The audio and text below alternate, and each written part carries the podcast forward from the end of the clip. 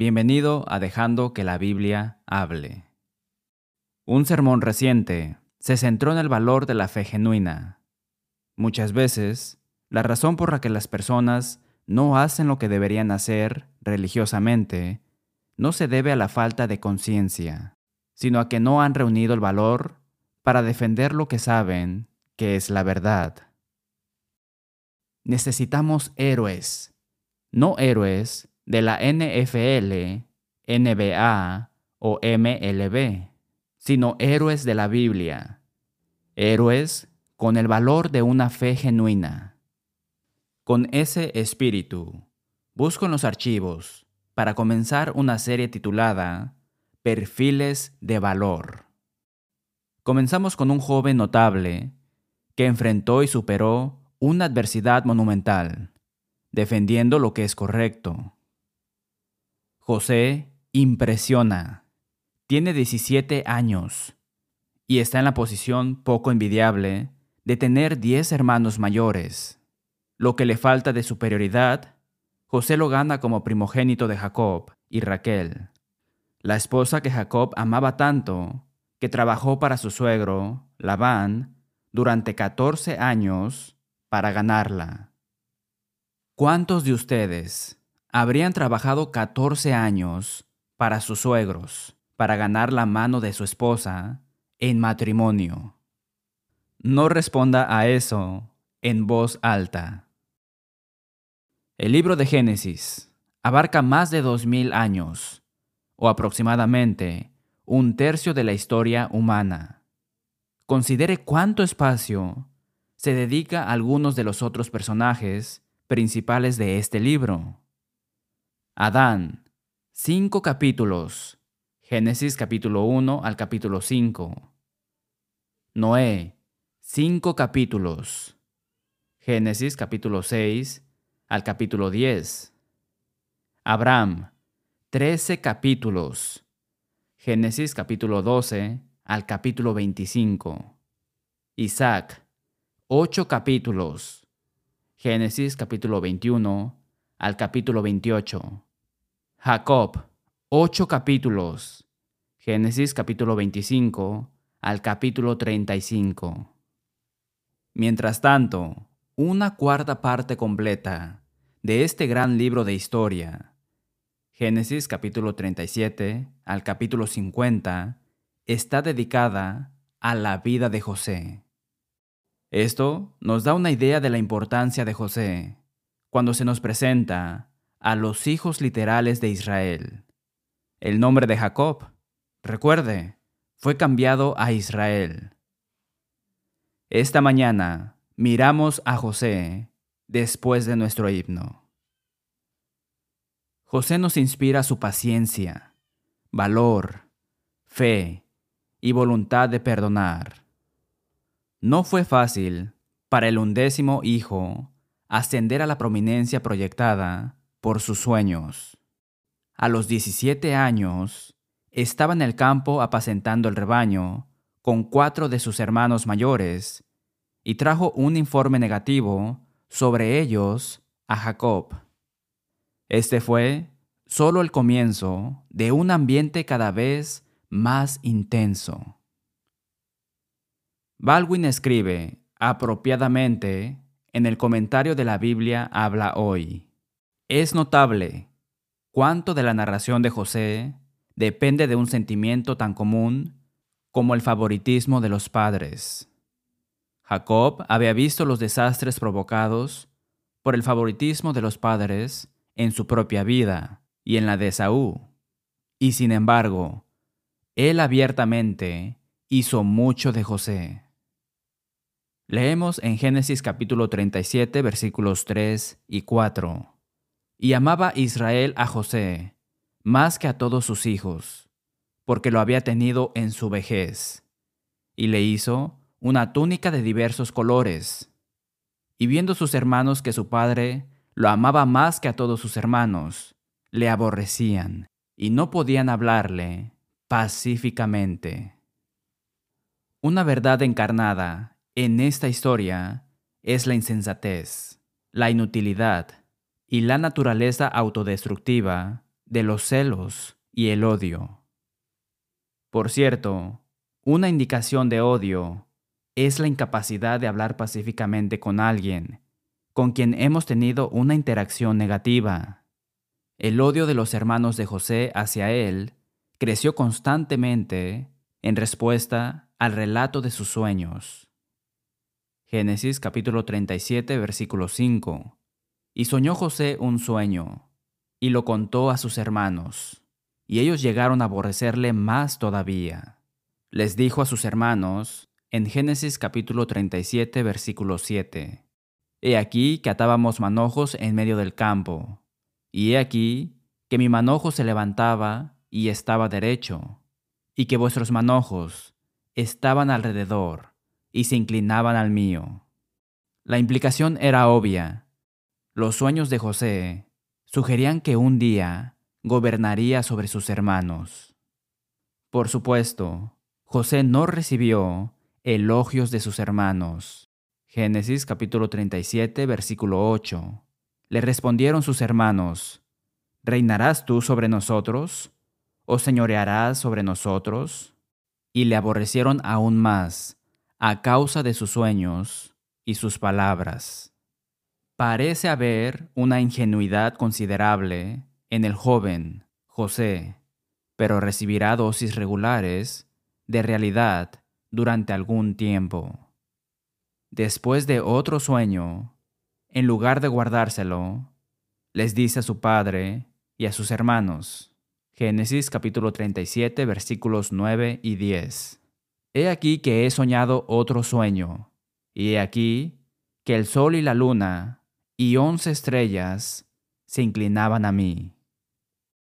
¿Puede ver las caras de sus hermanos rojas de rabia?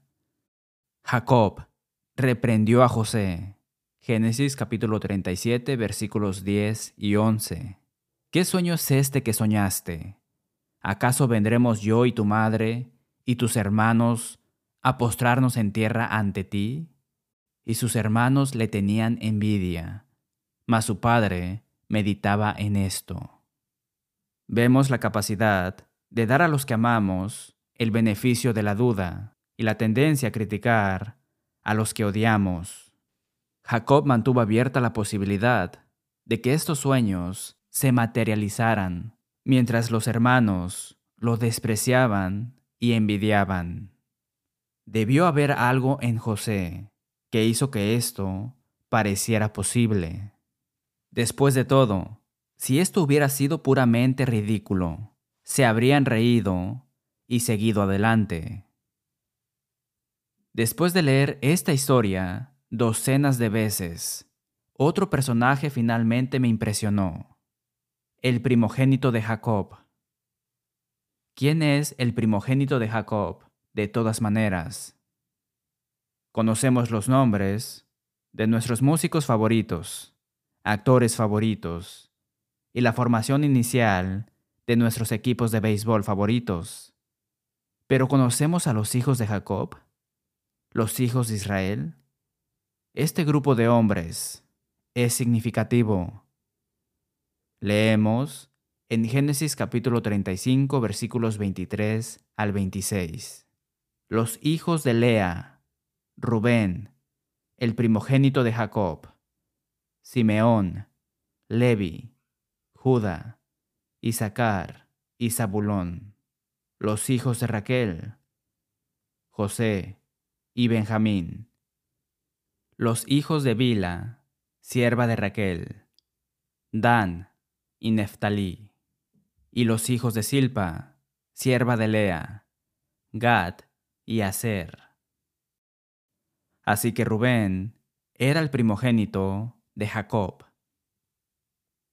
Increíble, ¿no es así? Que a partir de este lío de familia, Dios construyera la nación judía. Esta nación, constantemente rodeada por sus enemigos declarados, ahora incluso con armas masivas, existe después de casi 3.500 años. Los Estados Unidos, en comparación, existen desde hace menos de 250 años. ¿dónde están los filisteos, los amalecitas, los moabitas, los amonitas, etcétera? Muchas naciones que prosperaron en los tiempos bíblicos han desaparecido, pero los descendientes de Jacob y sus doce hijos, Israel, continúan. Ningún accidente. Lamentamos el estado de la familia estadounidense, pero la familia disfuncional no es nada nuevo. El hogar de Jacob hace que la mayoría de las familias estadounidenses se parezcan a las de Clever o Walton. Imagine el malestar familiar con los trece hijos de Jacob, de dos esposas, Lea y Raquel, y de dos concubinas, Bila y Silpa. Rubén más tarde cometería incesto con Bila, una de las concubinas de su padre. Este error moral le costó legítimamente a Rubén su derecho de nacimiento. Leemos el pronunciamiento de Jacob en Génesis capítulo 49, versículos 3 y 4. Rubén, tú eres mi primogénito, mi fortaleza y el principio de mi vigor, principal en dignidad, principal en poder, impetuoso como las aguas, no serás el principal. Por cuanto subiste al lecho de tu padre, entonces te envileciste. Muchos culpan de sus propias debilidades morales a su vida familiar y dicen, ¿qué puedes esperar de Rubén en medio de una vida hogareña tan tumultuosa? Las escrituras no ofrecen apoyo para esta sugerencia. De hecho, a medida que seguimos la vida de José a través de Génesis, queda claro que podemos superar una vida hogareña llena de adversidad. Sin embargo, tal vez usted pueda identificarse con Rubén. Ha ido con la gente equivocada, sumido en el pantano moral que le rodea. ¿Ha hecho un lío de su vida? Los cristianos pueden verse limpios y ordenados en la iglesia el domingo, pero todos hemos tenido nuestros problemas. Romanos capítulo 3 versículo 23. Por cuanto todos pecaron y están destituidos de la gloria de Dios. Pero tal vez usted sienta que ha caído tan bajo que tiene ganas de rendirse. Tal vez ha sentido que no sirve nada recurrir a Dios, que Él no podría usarle de una manera significativa debido a sus fechorías pasadas. Si es así, déjeme asegurarle Vemos con Rubén, como con Raab, el rey David, Saulo de Tarso y muchos otros, que Dios puede tomar un gran desastre y convertirlo en grandeza. Y si Rubén, sin embargo, hubiera estado de acuerdo con sus nueve hermanos, envidiosos, odiosos y sedientos de sangre, como primogénito, Rubén tenía la mayor causa de celos y resentimiento. Antes de esto, no hay indicios de que Rubén se hubiera opuesto a sus hermanos. Aparentemente, se había puesto en la fila. Y ciertamente, Rubén tenía más que perder a la luz de los sueños de José, que potencialmente se estaban cumpliendo. Y sin embargo, hasta donde revela el texto sagrado, solo Rubén tenía suficiente compasión por José, suficiente preocupación por su padre y suficiente valor de convicción para resistir la decisión inicial de sus hermanos de matar a José. Cuando Jacob envió a José en un viaje de 50 millas a Siquem, un viaje que se extendió 15 millas más hasta Dotán, para verificar el bienestar de sus hermanos y sus rebaños. Jacob mostró una lamentable falta de conocimiento de la dinámica familiar y los riesgos asociados con José, estando tan lejos del ojo vigilante de su padre cariñoso. Cuando los hermanos de José lo vieron de lejos, Génesis capítulo 37 versículos 19 y 20, y dijeron el uno al otro, He aquí, viene el soñador. Ahora pues, venid, y matémosle, y echémosle en una cisterna, y diremos, alguna mala bestia lo devoró, y veremos qué será de sus sueños. Es natural centrarse en el gran mal aquí. El complot de los hermanos para matar a José ha dominado mi mente durante muchos años, pero debemos buscar el bien. ¿Y si Rubén no se hubiera enfrentado a esta tripulación salvaje? Leemos en Génesis capítulo 37 versículos 21 y 22. Cuando Rubén oyó esto, lo libró de sus manos y dijo, No lo matemos. Y les dijo Rubén, No derraméis sangre, echadlo en esta cisterna que está en el desierto, y no pongáis mano en él, por librarlo así de sus manos, para hacerlo volver a su padre. El objetivo de Rubén era llevar a José a casa. No se dice nada acerca de que Rubén y José fueran compañeros o se llevaran bien. Rubén simplemente tenía un nivel de decencia ausente en sus hermanos y superó su debilidad anterior. Rubén, de hecho, puso en riesgo su propia vida. Los nueve hermanos llenos de odio, podrían haber matado fácilmente a Rubén también, por interponerse en su camino. Dios reveló su plan para salvar a su familia, salvar a Egipto y salvar al mundo a través de los sueños adolescentes de José. Pero, ¿y si Rubén no hubiera intervenido? ¿Y si Rubén permitiera que sus fracasos pasados lo definieran? Y si Rubén permitiera que sus debilidades pasadas dictaran su aptitud para intervenir en la crisis actual. Y si Rubén no hubiera estado dispuesto a defender lo que era correcto. Es la obra del diablo convencerte. Estás demasiado arrepentido para llegar a ser bueno. Has fallado demasiado tiempo o demasiadas veces para cambiar ahora. Y si Rubén se hubiera sentido intimidado por la ferocidad de sus hermanos, y si Rubén se hubiera cobardado como un cobarde, y si la crueldad hubiera triunfado sobre la compasión en este día, José habría sido asesinado. Gran parte de Egipto y el mundo habrían muerto de hambre, y el linaje del Mesías habría sido amenazado. Como dijo Edmund Burke hace más de 200 años, lo único necesario para el triunfo del mal es que los hombres buenos no hagan nada.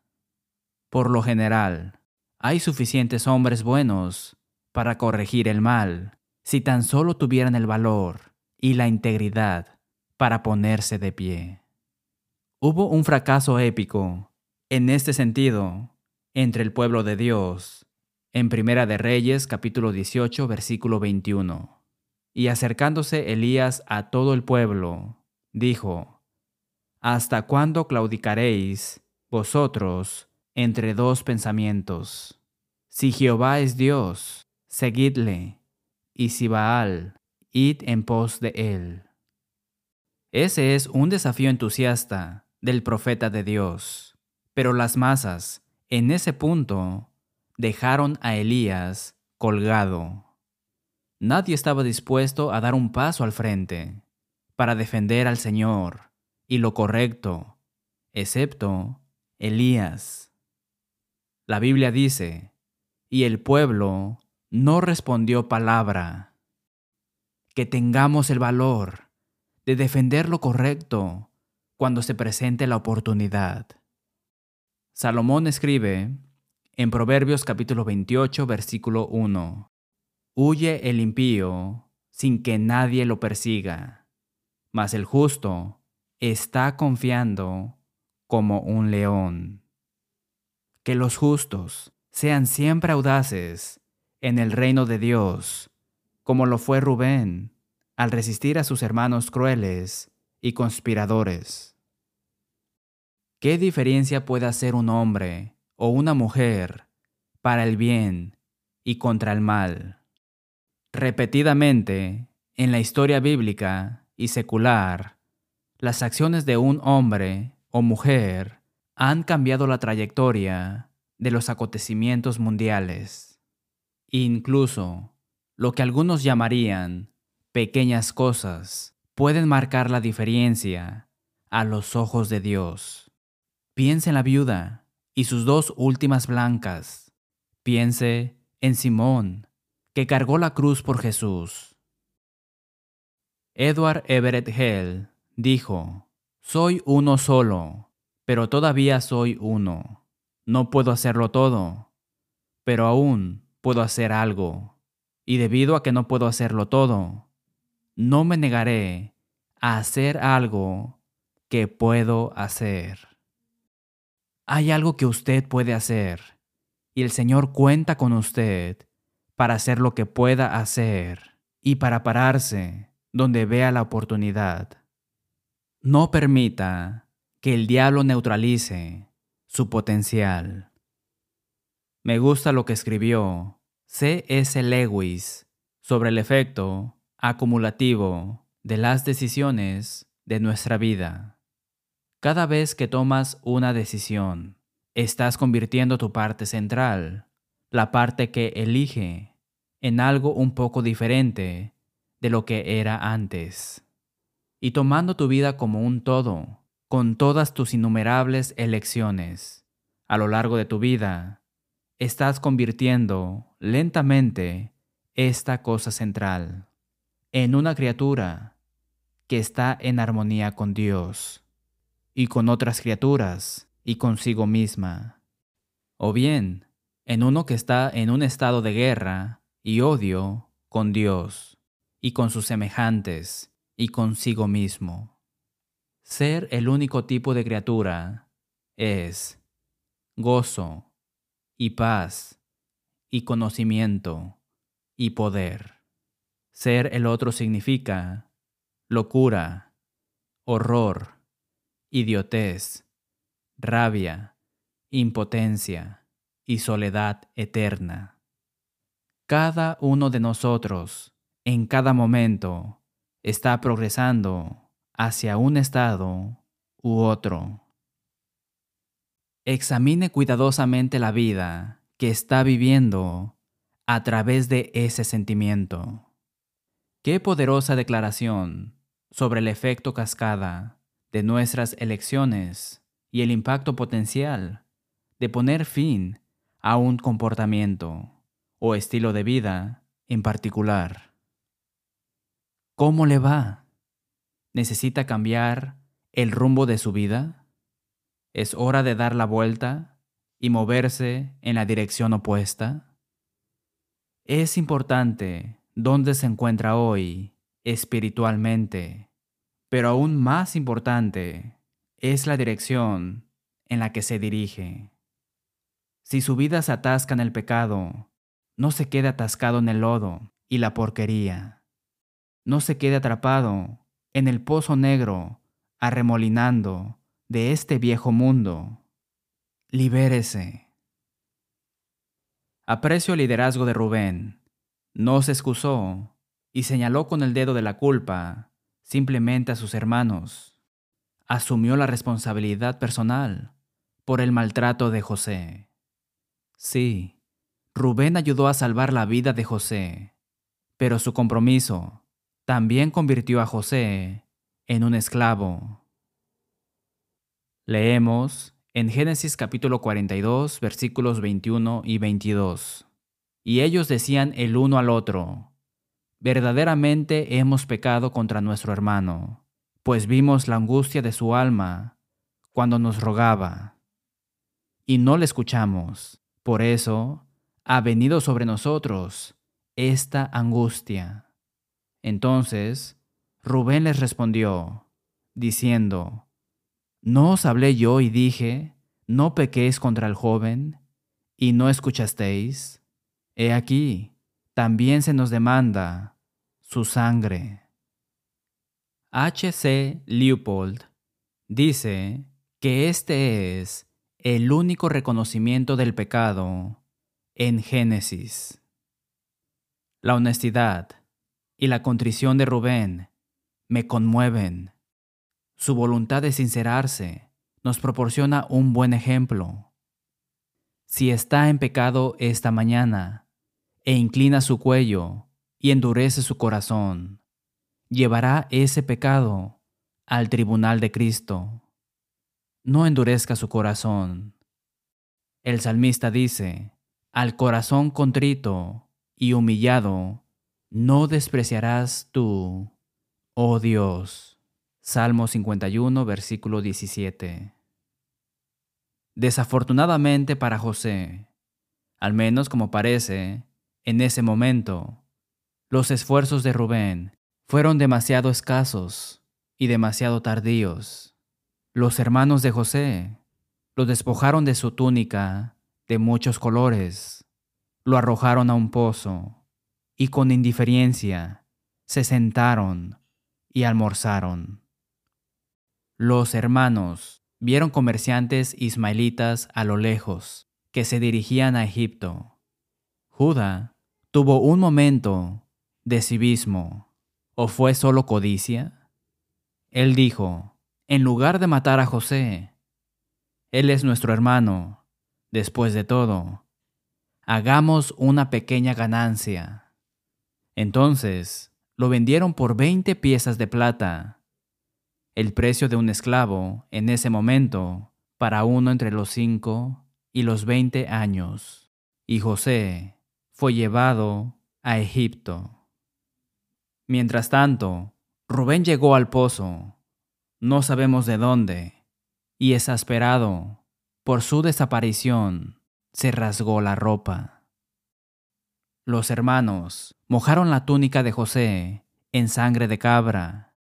Los hermanos de José no tuvieron que decirle ni una palabra a Jacob. La túnica, que una vez simbolizaba el favoritismo de su padre, ahora simbolizaba la muerte. Jacob estaba desconsolado, rasgando sus vestidos, sentado en silicio, llorando y lamentándose. Jacob nunca volvería a ser el mismo.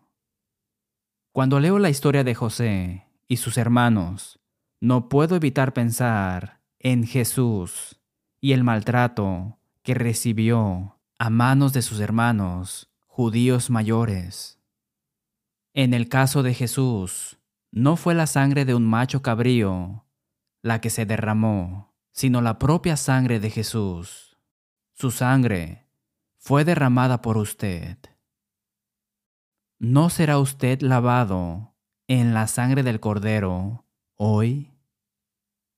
Aprendemos que tenemos contacto con la sangre de Cristo, la muerte de Cristo en el bautismo. Romanos capítulo 6, versículos 3 al 5. Después de que nos arrepentimos, Hechos capítulo 3, versículo 19. Y confesamos a Cristo. Romanos capítulo 10, versículos 9 y 10. Contáctenos hoy para obtener ayuda. Quédese con nosotros después de nuestro himno para una palabra final. Estamos contentos de que se haya unido a nosotros esta mañana. Esperamos que vea el programa Todos los días del Señor y se una a nosotros para adorar en una de las congregaciones que se enumeran en breve. Solicite una copia del número 1400 Perfiles de valor. José.